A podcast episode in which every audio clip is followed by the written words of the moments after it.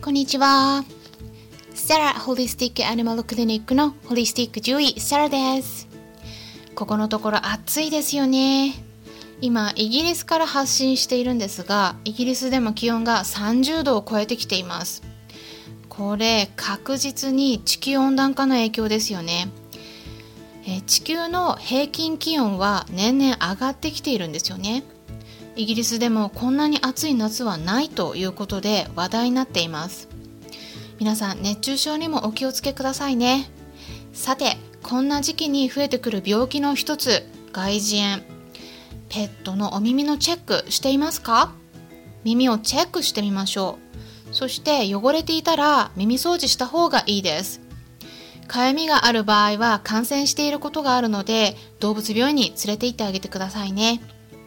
今回のテーマは耳掃除をどうやったらよいか、えー、簡単にお話ししていきます。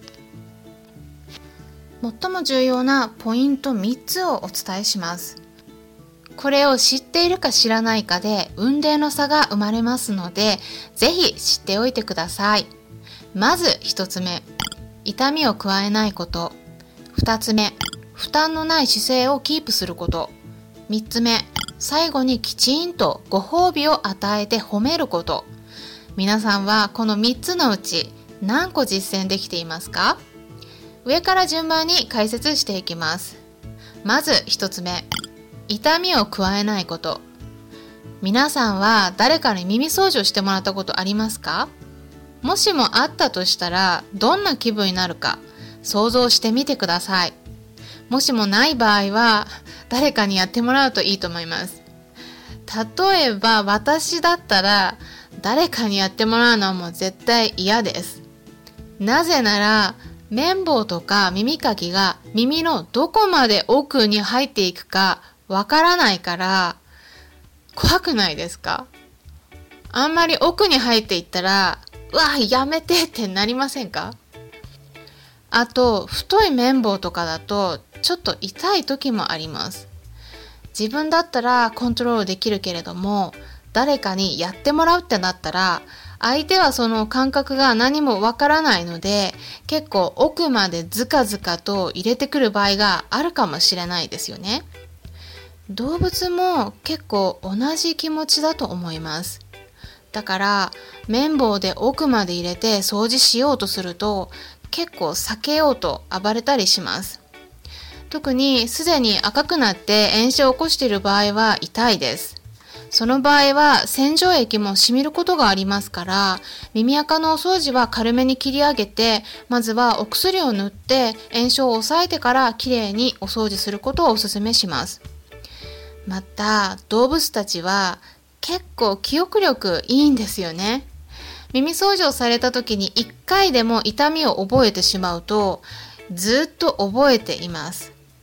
そうすると2回目からは綿棒や洗浄液が出てきたらあまたやられると思って逃げるようになって抱っこもできないなどといった問題に発展してしまいます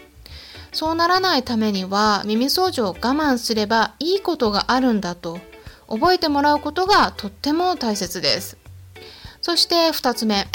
負担のない姿勢をキープすることこれは意外にあんまり考慮されていない場合が多いなぁと感じていることなんですが、動物を抑える時にその子がどんな姿勢になっているかっていうのは必ず確認していかなければなりません。抑えられた時に姿勢自体に無理があるとすっごく窮屈になって余計に暴れようとすることになってしまいます。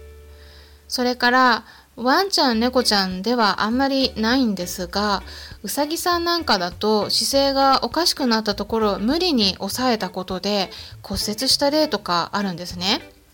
無理な姿勢になってしまうとそれだけでも結構痛いです。耳どころの話ではなくなってしまいますので姿勢に気を配っていきましょう。一番無理がないのは伏せした状態か横向けの状態です。この場合、日頃からしつけができているかどうかで大きく変わります。ワンちゃんの場合、待てを覚えさせておくといいですね。猫ちゃんやフェルトさんに待てを覚えさせるのは結構大変なので、それよりも抱っこにならしていくことをお勧めします。クリッカートレーニングがおすすめですが、これに関してもいくつかしつけの動画を YouTube で公開していますので、もしも興味のある方は参考にしてみてください。それから、獣医の世界では、補定8割という言葉があります。耳掃除もそうですが爪切りや肛門腺絞りなど様々な処置を行っていく中でそれが成功するかどうかの鍵はほぼ補定にかかっているという意味なんですこの補定というのは動物を抑えることを意味しますが動物自身にとって無理のない姿勢で抑えることができればそこまで暴れないということなんです。逆にどんなにいい子でも姿勢に無理があるとやっぱりその姿勢を整えようとして本能的に動こうとしたりします。なので固定で無理のない姿勢を取らせることは非常に重要になります。そして3つ目は耳掃除が終わったらきちんとご褒美を与えて褒めることです。これ結構やっていない人多いです。でも本当に重要です。私はいつも皆さんにお伝えしているんですが何か処置をしたりお薬を飲ませようとしたりする時にまず考えてみていただきたいのは誰がそれを望んでいるんですか？っていうことです。その子がお薬を飲ませてほしいと言っているんでしょうか？耳が汚いから掃除してとお願いされましたか？そうではないですよね。耳掃除をやる目的っていうのはお耳をきれいにした方が清潔に保てるからです。病気になってもらいたくないもしくは病気から良くなってもらいたいから行うんですよね。でもそれはその子が望んでいることでしょうか？私たちが望んでいることです。例えば耳掃除をしてその後何にもご褒美がなかったらその子にとってその時間っていうのはただの苦痛以外の何者でもありません。その子がどう思うか想像してみてください。耳掃除の間我慢することによって何のメリットがあるとその子は考えるでしょうか？やっぱりそういった処置を行う場合にはその子にとって何かしらのメリットを与えてあげないと単に耳掃除は嫌なものなんだと思われてしまうようになります。褒めてあげている方もいらっしゃるとは思いますが実は言葉だけでは足りないんです。私たち人間でもそうではありませんか？誕生日にただおめでとうっていうのとおめでとうっていう言葉だけではなく何か物をプレゼントしてくれたり物でなくても楽しいイベントを企画してくれたりそういったことをしてくれるとなおさら嬉しいですよね。それと同じです。人と動物との関係の場合動物たちは言語を使わないのでなおさら言葉だけだと与える影響っていうのは弱いんです。ですから耳掃除をする時は必ず大好きなおやつを用意して我慢できたら与えるようにしましょう。私はそれだけではなくそれプラス遊んであげたりもしています。これも結構おすすめです。遊びの好きな子は処置の後に遊んであげると耳掃除したことも結構忘れてくれます。